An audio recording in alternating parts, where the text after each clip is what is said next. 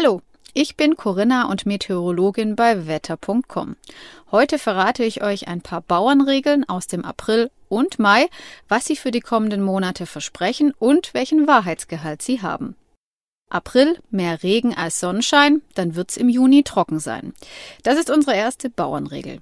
Nach einem regenreichen April folgt ein trockener Juni.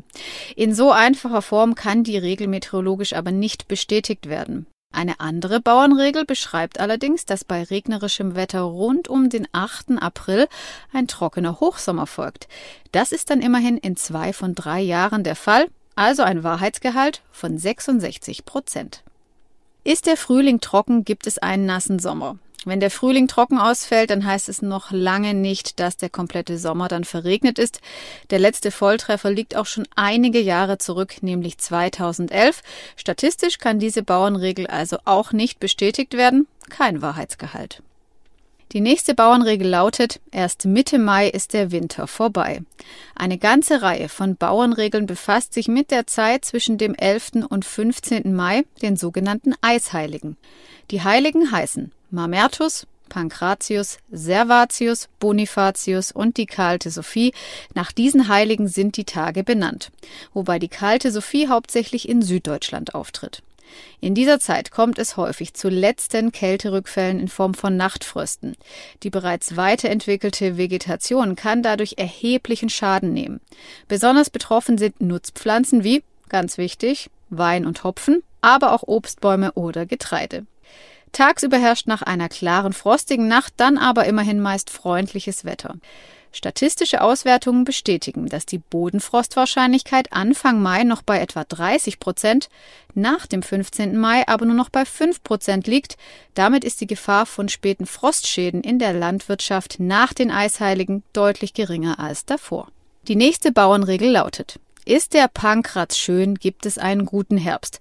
Zugegeben, der Zeitraum zwischen den Eisheiligen und kommendem Herbst ist zwar sehr lang, doch es gibt tatsächlich statistische Zusammenhänge. So folgt nach einem warmen 12. Mai mit 63-prozentiger Wahrscheinlichkeit ein zu warmer Oktober und in 68 Prozent der Fälle ein zu warmer November. Nur für die Septemberwitterung kann dagegen keine Aussage gemacht werden. Wie's Wetter an St. Urbanstag, so es im Herbst wohl werden mag. Das ist unsere letzte Bauernregel. Der St. Urbanstag lässt, zumindest statistisch gesehen, einen recht weiten Blick in die Zukunft zu. Scheint nämlich um den 25. Mai nur selten oder gar nicht die Sonne, so bringt der Herbst in drei von vier Jahren ebenso eine unterdurchschnittliche Sonnenscheindauer. Und sie gilt auch umgekehrt. Wenn es Ende Mai recht sonnig ist, scheint die Sonne im Herbst in drei von fünf Jahren überdurchschnittlich häufig.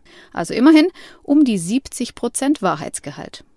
Aber wie immer sind das alles ja nur Wahrscheinlichkeiten. Für mehr Sicherheit müssen wir leider etwas warten. Wer sich dafür interessiert, wie sicher Langfristprognosen sind und wie weit sich das Wetter überhaupt vorhersagen lässt, der kann gerne in die letzte Folge mit meinem Kollegen Georg Haas und mir reinhören. Da sprechen wir nämlich genau darüber.